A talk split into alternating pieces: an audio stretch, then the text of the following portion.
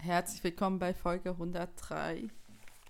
Ähm, und ich habe euch jetzt dieses Mal ein bisschen länger warten lassen als einen Monat äh, oder vier Wochen. Gut, letzte, letzte Aufnahme, Ausgabe war der äh, 30. August. So, und jetzt ist der 4. Oktober. Ich entschuldige mich, ist einiges passiert im September. Manches nicht so erfreulich und ähm, ja, ich wollte das jetzt mal aufholen.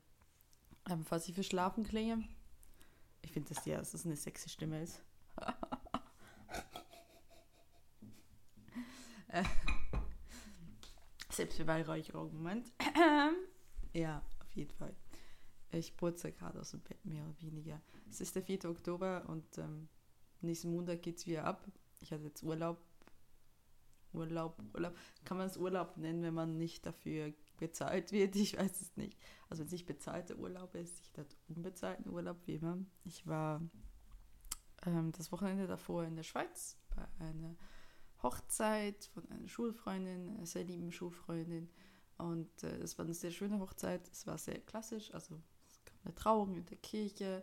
Es gab das Ballonesteigen. Es gab die Torte. Es gab die PowerPoint-Präsentation. Es gab das weiße Braukleid. Es gab den Frack beim Bräutigam. Es gab, äh, die Torte habe ich erwähnt. Ähm, es gab das Mehrgänger Mehrgänger, es gab die Spiele und so weiter und so fort. War wirklich sehr schön und das war ganz toll. Und dann haben wir noch ähm, auf dem Rückweg halt drei Nächte in, im Elsass dran gehängt, weil wir auch gerade noch jemand hatten, der auf äh, Takeshi und Chiro geführt haben und dementsprechend dachten, hey, gute Gelegenheit. Danach fängt ja für mich jetzt das Semester an und dann ist es halt alles andere. Es ist halt dann nicht mehr so einfach längeren Zeitraum, auch wenn es nicht so lange war, freizunehmen. Ja, soweit so gut. Äh, davor habe ich den ganzen September mit einem Splitter am Fuß abgequält, der jetzt endlich draußen ist. Äh, ja, also das ist jetzt, das jetzt, jetzt abgeschlossen sein. Also ich bin ähm, ziemlich genau, ähm, lass mich überlegen, ziemlich genau, als ihr die letzte Folge gehört habt, um diesen Zeitraum herum bin ich in der Küche wohl, ist zumindest die Vermutung, weil da kurz davor die Kaffeekanne kaputt gegangen ist, bin ich in einen Splitter gestanden, in einen Glassplitter. Was habe ich denn gesehen? Mit dem Fuß und dachte so, scheiße, dann hole ich jetzt selbst raus. So, dann habe ich erstmal so ein bisschen geknubbelt, dann nächsten Tag, okay, nochmal, und dann äh, irgendwie fühlt sich das nicht so richtig an, okay, dann nochmal. Nacht hat mir der Fuß für drei bis vier Tage weh. Und ich hatte das Gefühl, hey, geil, alles raus. Ich muss dazu sagen, ich hatte das schon mal, aber halt auf dem Fußball. Dieses Mal hatte ich sie eher so oben, links, so oben ähm, beim kleinen C da oben, wo eigentlich auch Hornhaut ist bei den meisten Leuten. Ähm, und ich hatte schon mal beim Fußball und da war ich auch beim Hausarzt und die hat dann gesagt, da ist nichts. Und dann musste ich es auch selbst rausfischen, weil da war halt noch was. Und nur dieses Mal ist es halt zugewachsen. Und so nach ein paar Tagen, dass dann halt die Schwellung drumherum nicht mehr weh tat, dachte ich so, hm, ich sehe da was und ich spüre da was, aber irgendwie, ne? Dann habe ich halt noch ein bisschen die Termine. So, ich will jetzt eigentlich da nicht hingehen, ist jetzt auch nicht so dramatisch, ja, aber drin lassen ist auch nicht okay. Gut, bin dann zum neuen Hausarzt gegangen und hat direkt gesagt, ja, da komme ich nicht ran habe mich in die Radiologie geschickt. Die haben gesagt, ja, da ist was, halt sehr klein, 1 bis 2 Millimeter groß und direkt in der Hautoberfläche, unter der Hautoberfläche, aber das muss der Chirurgen wegmachen. Dann habe ich einen Termin gemacht beim Chirurgen. Das hat dann nochmal vier Tage gedauert. Das war dann erster Vorsprechungstermin, von dem ich einfach irgendwie so nicht ganz auf dem Schirm hatte. Also ich hatte mir das so vorgestellt, die nehmen Messer raus, aufschneiden, raus, fertig, fertig die Lupe dass es dann natürlich ein bisschen mehr ist mit Betäubung und so weiter und so fort. Und dann, ja, hatte ich dann Donnerstag, äh, vor ein bisschen was von zwei Wochen, hatte ich dann diesen OP, Kurz-OP. Und für mich war es der absolute Horror. Also ich ähm, bin ja auch schon Hypochonder vor Beruf. Aber ich, ich mag es halt überhaupt nicht, wenn man an mir irgendwas rummacht. Also irgendwie. Oi, oi, oi. Das Mikro hat vorgefordert beschlossen, dass es nicht mehr leisten will. Entschuldigung. Habt jetzt einen schönen Ausschlag gehört. So, Moment. Ja. Wo war ich, bevor mein Mikrofon das nicht mehr wollte? Ähm, ja, also ja, also ich hatte dann eine ordentliche Betäubung gekriegt und alles drum und dran und ich mag es halt nicht. Also ich habe, äh, seit ich mich immunisieren lassen habe gegen die Birkenpollen, die ja nichts nützen, habe ich nicht mehr so Angst vor Spritzen geben, aber zum Beispiel Blut abnehmen geht gar nicht, da wird mir schlecht von. Und das halt die Vorstellung, ich lag so da und die haben mir da die Betäubungsspritze reingejagt. Das, ich habe wirklich eiskalt eine Panikattacke auf diesem Behandlungstisch gekriegt. Und ähm, das ist nicht schön, weil eine Panikattacke willst du dich eigentlich einfach wegbewegen. Also der, der Reflex ist das wegzurennen. Also bei mir ist, kommt dann noch so Übelkeit und Gefühl, ich kann nicht atmen und so weiter dazu.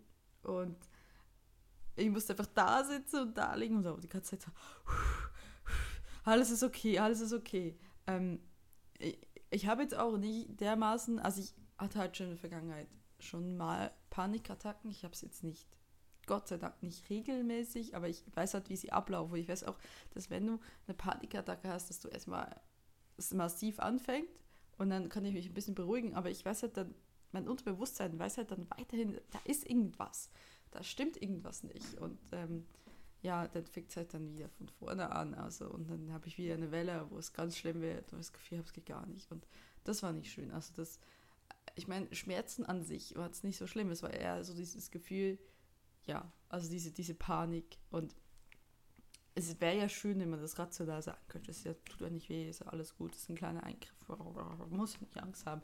Aber so funktioniert mal nur mal Panik und Angst nicht. Angst beruht nicht auf rationale Faktoren. Ne? Also ja, klar hast du eine Angst, die dich zum Beispiel davon hindert, von einem Hochturm zu springen, weil du weißt, bist du tot. Ähm, auch wenn du vielleicht neugierig bist, wie es mal wäre. Aber es ist halt in dieser Situation, ja. Ich mag es nicht und zwar hat mein Körper darauf reagiert. Das ja, war dann aber auch gut, nachdem es eigentlich vorbei war. Und ja, dann hat es dann, erstmal habe ich Ibuprofen 600 gekriegt und die ersten Stunden habe ich gar nichts gemerkt, hatte so ein Druckverband drauf, war alles supi und dann am Abend hat es angefangen weh zu tun und ich weiß auch, ich habe Ibu genommen und es hat immer noch gepocht und ich dachte so, scheiße. Und am nächsten Tag ähm, habe ich dann aber schon auf 400 runtergesetzt, dann hatte ich noch einen Tag, also 400 Milligramm anstatt 600 Milligramm und dann am nächsten Tag hatte ich noch eine und das war das dann aber auch und dann ging es eigentlich. Und das Problem war, ich sollte es gar nicht belasten und ich habe immer schön auf meinem rechten Fuß gelaufen und auf meinem linken Fußballen. Aber das Problem war, dass ich unglaublich schnell Krämpfe gekriegt habe, dass ich irgendwann mal echte Schmerzen, wirklich Schmerzen hatte im Knöchel, weil sich mein ganzer Bein, mein ganzes Bein quasi wirklich versteift hat.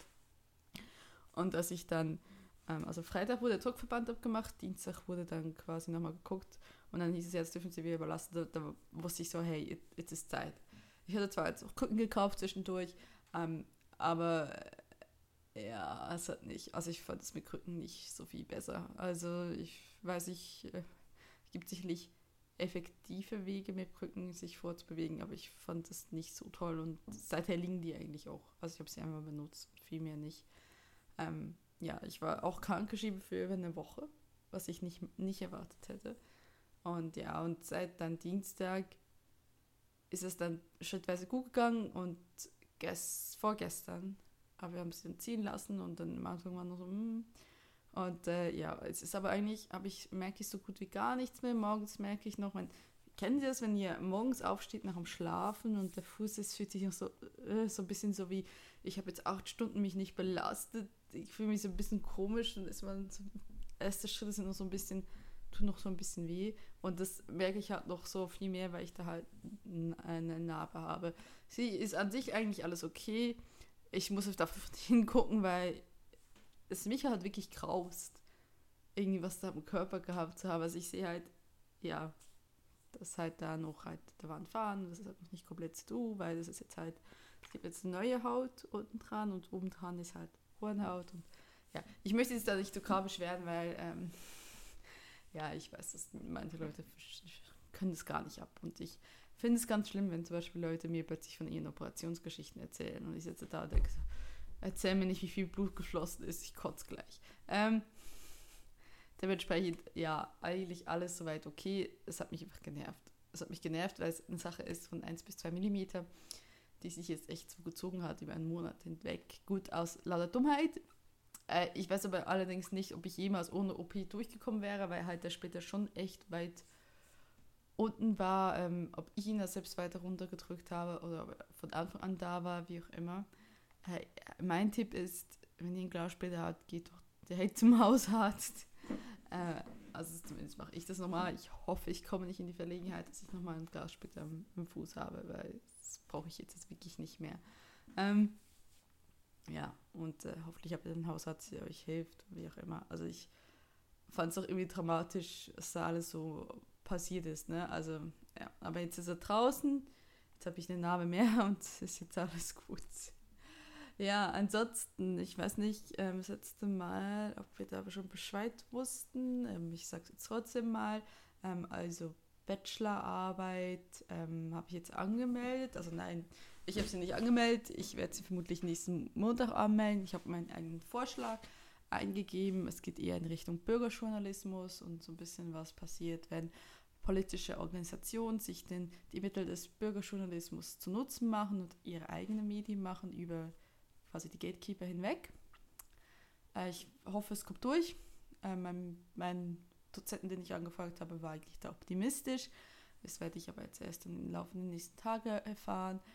Ähm, dann, also die praktische Abschlussarbeit, die ist durchgekommen, die müssen wir nur noch anmelden. Da sind wir jetzt auch schon ein bisschen dran. Wir haben nächste Woche einen Testdreh, weil wir auch Slow Motion ähm, drehen. Es wird eine Sportdoku sein, eine Sportreportage über äh, weibliche Fechterinnen. Wobei ähm, ganz klar sagen müssen, wir sind, haben halt kooperiert mit einem Verein, der sich auf historische Wert Schwertkampf ähm, fokussiert und äh, weniger auf, auf ähm, das ähm, moderne Fechten, vermutlich. Ist das so? Ja, auf jeden Fall, ja, das ist alles gut, das wird alles soweit gemacht. Ähm, ja, ähm, habe ich noch irgendwas Wichtiges zu erzählen, was in diesem September los war. Ja, ich, ich hoffe, dass ich noch ähm, jetzt, also ich setze mich jetzt noch was dran, damit ich jetzt noch, also ich, mein, erstmal mein YouTube-Kanal läuft relativ regelmäßig. Gestern ist eine neue Folge rausgekommen. Ich habe es gesagt, jeden Dienstag, bisher schaffe ich es nicht ganz, aber ich versuche zumindest, ich versuche es und ich schaffe es zumindest wöchentlich zu, ver zu veröffentlichen. Versuche das auch ein bisschen beibehalten. Ähm, wenn ihr da mal reingucken wollt, gerne, würde mich freuen, wenn ich ein bisschen mehr Abonnenten habe, auch wenn es einfach erstmal eine Spielwiese ist, weil ich einfach, einfach mal auch lernen will, ähm, Videos zu produzieren, weil es kommt halt nichts von nichts. Und ja, ich habe so lange jetzt irgendwie gesagt, ich mache einen YouTube-Kanal, dann habe ich zwei, drei Videos hochgeladen, dann hatte ich die Schnauze voll und dann ist immer irgendwas anderes vorgegangen. Und jetzt versuche ich es mehr zu fokussieren, weil es macht mir eigentlich auch Spaß. Und äh, ja, heißt aber nicht, dass ich hier im Podcast-Bereich nichts mache. Ich möchte jetzt endlich mal digitale Gesprächskultur umsetzen. Ich hoffe, ich schaffe das noch bis im Laufe der letzten Monaten von 2019 und dass es dann Anfang 2020 an den Start geht. Und ja, dann mal schauen. Ähm, und ich habe ja auf äh, Twitter auch schon mal gesagt, also mein Plan ist ja jetzt, ne? Also um euch so ein bisschen Überblick zu geben, ähm, also wir geben 16. Januar ab für äh, Abschlussarbeit plus, ähm, also Bachelor plus praktische Abschlussarbeit. Danach hat man Kolloquium Ende Januar noch und danach ist eigentlich vorbei. Mein Buffer gibt es noch im Februar. Dann offizielles Semester endet Ende März 2020. Und ich habe mir halt gesagt, ähm, ich werde mich im März 2020 als Freiberufler anmelden. Erstmal Nebentätigkeit das ist Kleinunternehmen beim Finanzamt. Und dann mache ich das ganz ordentlich, ne? Und ähm, ja, weil dann werde ich mir einen Teilzeitjob suchen. Vermutlich auch schon die Wochen davor, aber ja. Und halt nebenbei freiberuflich im Podcast, Videobereich oder was sich dann halt immer alles anbietet, in Nebentätigkeit arbeiten. Das ist jetzt gesetzt, das mache ich jetzt auf jeden Fall. Ich besuche jetzt auch, ah, ja, ja, ähm, lass mich überlegen, äh, Ende Oktober, Anfang November zwei Gründungsseminare von der Hochschule, um mich da nochmal ein bisschen mehr zu informieren. Ja, also was mir einfach sehr wichtig ist, ist, ähm, dass ich das jetzt mache, weil ich A, endlich das, das, das Finanzielle, also ich möchte gerne Crowdfunding, ich möchte gerne auch monetarisieren und das Gefühl zu haben, mh, hm, also eigentlich ist es nicht ganz legal, was ich da mache. Oh, oh mein Gott, Bildschirme haben sich ausgeschaltet. Äh, ja, auf jeden Fall habe ich halt das Gefühl, so, also das will ich auf A machen und B ist es halt für mich, ich will auch, wenn ich einen Auftrag kriege, ihn annehmen können. Ich sage, Moment, ich muss mich erstmal anmelden, ich mache das ja einfach nur so mal nebenbei und so weiter. Und ich äh, mache das halt nicht mehr nebenbei, ich mache es dann auf einem professionellen Level. Ich mache es zwar in der Nebentätigkeit, weil ich bin ja auch realistisch, ich weiß, ich verdiene momentan nichts mit meinem Podcast, ich monetarisiere momentan noch nicht. Aber äh, ich kann nicht einfach hingehen und sagen, oh, pff, von 0 auf 100 Prozent, das verdiene ich, kriege ich sofort 1000 Euro jeden Monat. Ne? Das, das, ist mir klar, dass ich das nicht erreiche, deswegen mache ich jetzt erstmal eine Nebentätigkeit und schrittweise. Ich habe so einen groben Plan, was ich gerne erreichen möchte in drei und fünf Jahren.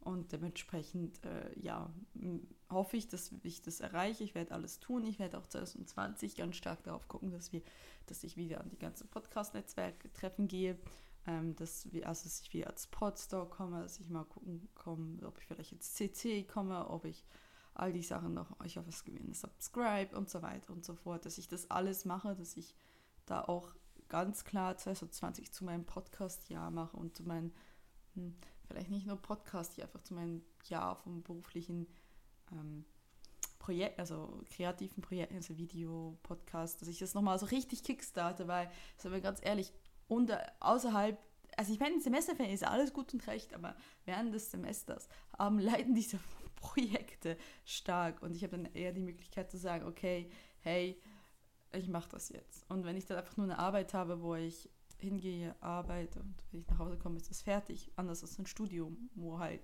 permanent da ist und du musst das halt machen. Ja, es ist, äh, hoffe ich, dass ich das ein bisschen besser effizienter bearbeiten kann und dass ich das auch wirklich durchkriege. Ähm, also ich hoffe, ich kriege das durch. Also das ist mein Ansinn, das ist meine Motivation. Und äh, ja, ich bin, ich freue mich sehr, weil ja, das ist jetzt für mich so ein absoluter Ansporn, dieses Studium noch fertig zu machen. Ich sitze am Auto und denke, ey, eigentlich will ich nicht mehr. Und ich bin, ich bin so geflasht davor, dass ich das tatsächlich geschafft habe. Dass ich tatsächlich jetzt im Begriff bin, meine Bachelorarbeit an, an, an, quasi anzumelden, dass ich das wirklich hingekriegt habe, weil ihr wisst ganz genau, diesen Podcast gibt es jetzt seit vier Jahren. Ihr habt das mitgekriegt. Ich stand so oft kurz davor hinzuschmeißen, weil es nicht das Richtige war, weil ich mit der Hochschule nicht einverstanden war, weil ich mich mit Dozenten nicht verstanden habe, weil so vieles nicht gestimmt hat, weil ich auch darunter gelitten habe, dass es nicht gestimmt hat, dass ich da saß und eigentlich nicht mehr wusste, warum tue ich das noch und, und ich mir einfach mich gezwungen habe, da weiterzugehen. Und ähm, ja, und ich möchte immer was sagen, gezwungen weiterzugehen ist nie ein guter Ansatz. Also ich bin so froh, dass ich jetzt dann in die Arbeitswelt komme, wo ich sagen kann, wenn mir ein Job halt nicht gefällt, wenn es nicht das Richtige ist, habe ich die Möglichkeit zu kündigen und mir was anderes zu suchen.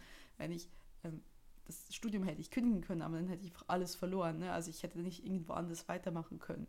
Ich hätte komplett bei Null anfangen müssen. Und deswegen war halt auch dieser Druck so wahnsinnig groß, dieses Studium durchzuziehen. Gerade hinsichtlich, ich bin 30, es ist mein erster Abschluss, qualifizierender Abschluss in Deutschland. Ja, klar, habe ich ein Abitur. Ein Abitur ist einfach nur ein Schulabschluss. Das ist jetzt ein Hochschulabschluss, der qualifiziert mich zu etwas. Und das ist dieser Druck und da finde ich das wieder unglaublich, dass ich so weit gekommen bin und das noch in der Regelstudienzeit. Das ist immer noch so, pff, darüber explodiert mein Kopf. Und ich denke nicht, dass ich es jetzt im sechsten Semester durchziehe und es nicht schaffe. Weil, ähm, ja, also ich habe die Motivation zu sagen, es geht weiter. Ähm, ich schaffe das auf jeden Fall.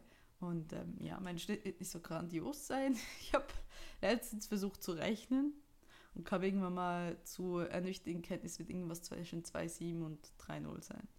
Ähm, ja, ist halt, ich hatte halt ein paar Mal einen Vierer und ich hatte halt eine 3,7 in einem großen Modul, das halt vierfach benotet wird, weil es halt ein großes Modul ist. Und ja, scheiße, es verhagelt die halt der Rest des Schnitts. Und ich habe schon mal gesagt, 72 Credit Points werden bei uns ja sowieso nicht bewertet, sondern nur mit Erfolg bestanden oder nicht bestanden bewertet. Dementsprechend wiegt das dann doch sehr auf, dass du einmal halt wirklich massiv versagt hast, weil es gibt halt, es gibt so Module, da hast du sechs Credit Points, die zählen zum Beispiel einfach. Das welche das zwölf, ne? Und ich habe halt, ähm, Moment, ich habe zweimal eine vier gerissen, bei einem das, war es 6.12 Uhr, also was so mittelmäßig war. Und dann habe ich halt eine 3.7 jetzt gerissen bei einem, das halt 24 Credit Points war und das tut halt wirklich weh. Was soll's. Hinter mir ist nicht mehr Fach. Das ist, ähm, dann ist der Schnitt nicht so goldig. Ich habe auch anderes getan in der Zwischenzeit.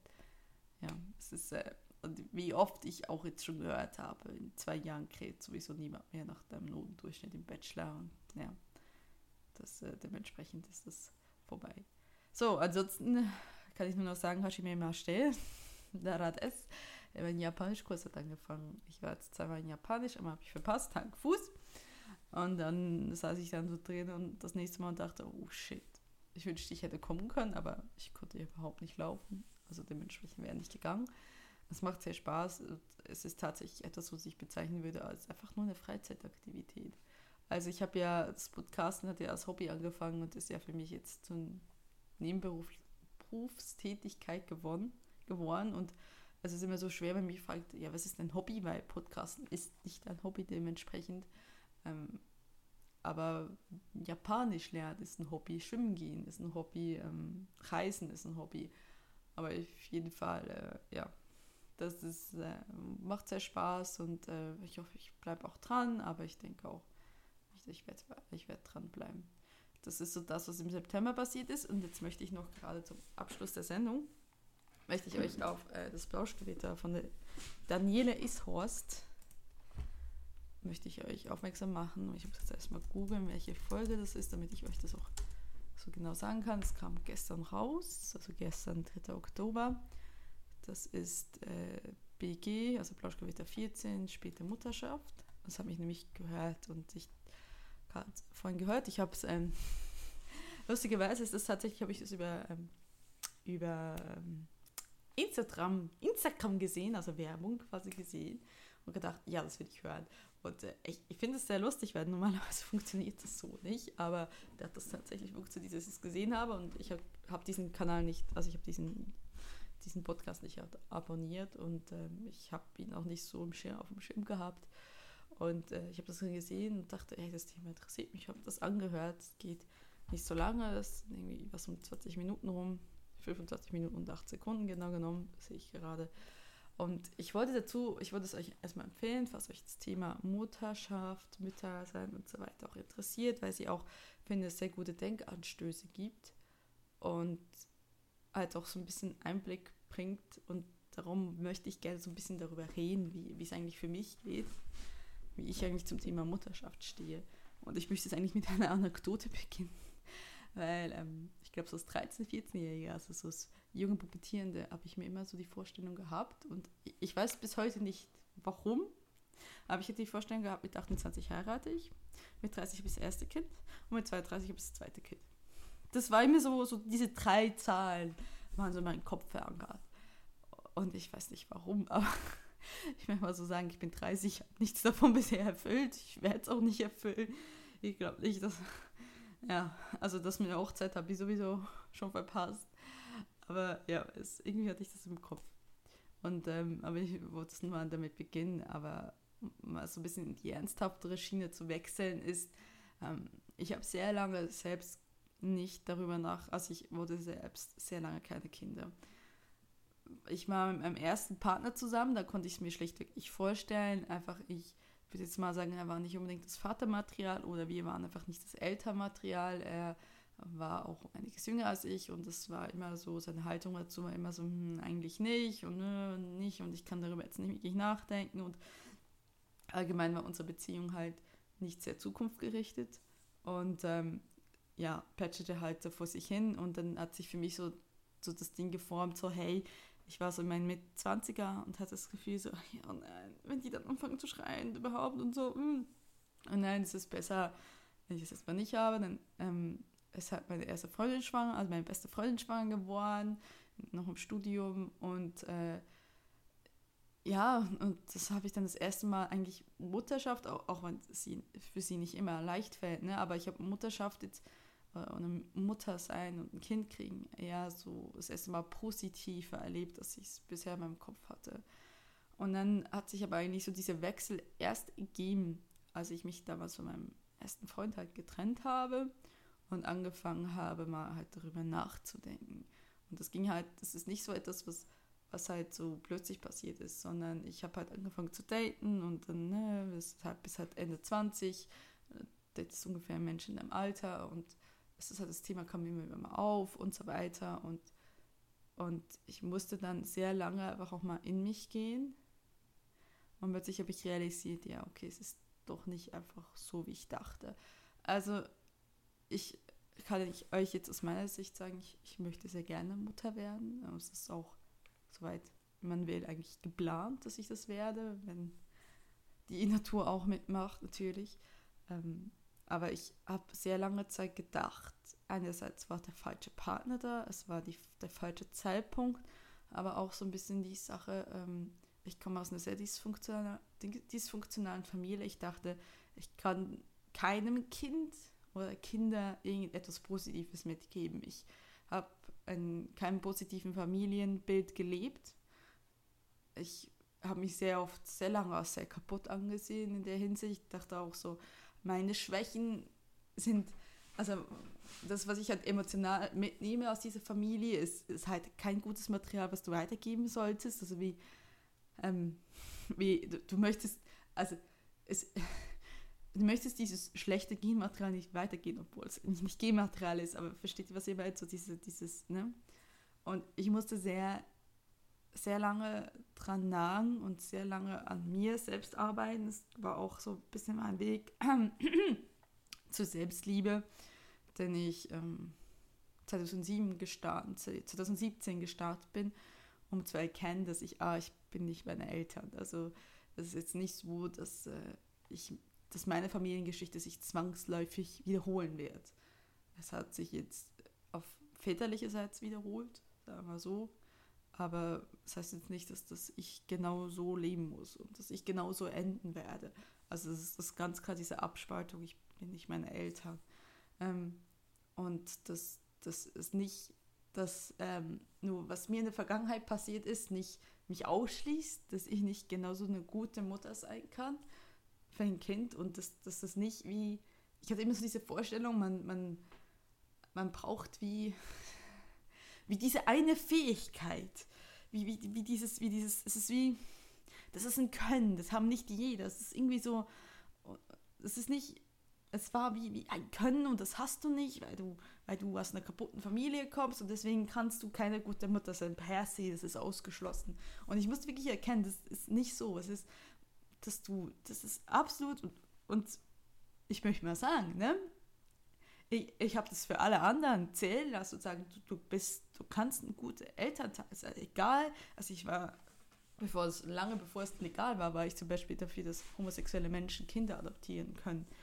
Weil ich absolut der Meinung war und immer es noch bin, dass das überhaupt nichts, dass dass die eigene äh, Mutterschaft oder dass, dass, dass es ein leibliches Kind ist, nichts damit zu tun, ob du ein gutes Elternteil bist oder nicht. Ich meine, da kann ich aus Erfahrung reden, dass das nicht so ist. Ähm, und ähm, ich habe das immer für alle anderen zählen lassen, aber nicht für mich selbst. Und ich musste sehr, sehr lange, ich musste sehr lange kämpfen, bis ich erkennen habe, okay. Und dann, als ich das mit der WI eingestanden habe, dann habe ich gemerkt, oh scheiße, eigentlich möchte ich das schon. Eigentlich ist es wie, wie, diese, wie dieses, war vielleicht ab und zu mal eine Fantasie, eine ganz ferne, ferne Fantasie in meiner ersten Beziehung. Er hatte mir die Fantasie, so ein Kind und ein Hund und habe mir immer vorgestellt, wie wir dann alle auf einem großen Bett schlafen. Ähm, der Hund ist es auch nicht geworden.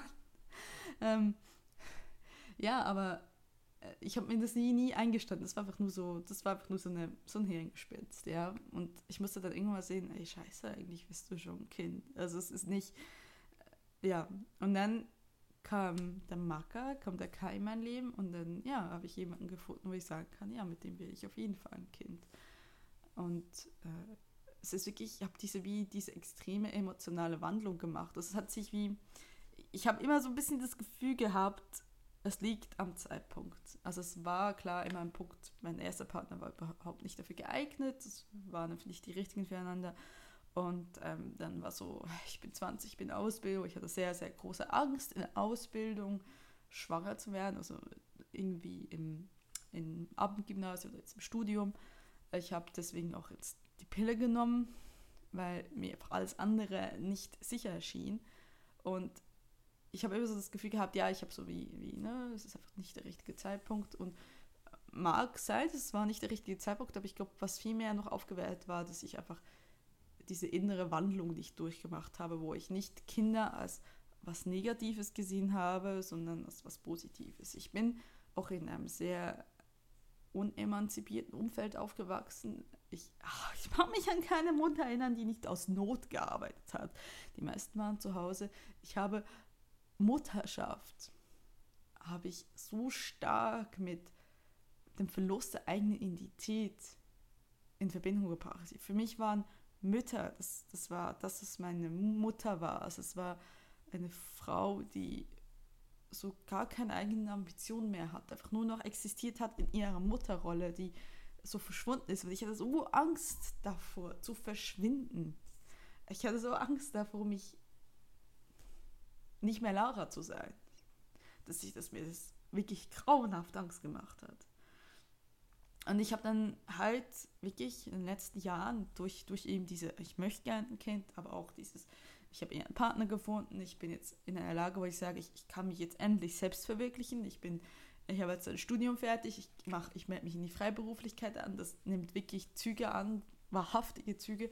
Und das hat mich jetzt dahin gewandelt, wo ich sagen kann, ich habe nicht mehr Angst davor. Ich, ich sehe das als etwas, was, was, wo ich durchaus fähig bin das zu machen. Und es gibt natürlich klar so Punkte, die mir genauso wie, wie Daniela so wichtig sind. Ne? Diese Gleichberechtigung in der Beziehung und in, in, äh, in einer Elternschaft, dass du halt, dass der Vater nicht ein Feierabendsvater ist. Und Gott sei Dank habe ich mit keinem jemanden, der direkt gesagt hat, ich will auf keinen Fall ein Feierabend, Feierabendvater sein. Und es auch ganz klar ist, dass wir versuchen werden, ähm, irgendeine Art von Elternzeit machen. Ich sage nicht, dass ich zwei Jahre alleine zu Hause bin, weil ganz ehrlich, das bin ich nicht. Also zwei Jahre lang ich nur Eltern und einfach nur Mutter sein, das da drehe ich durch.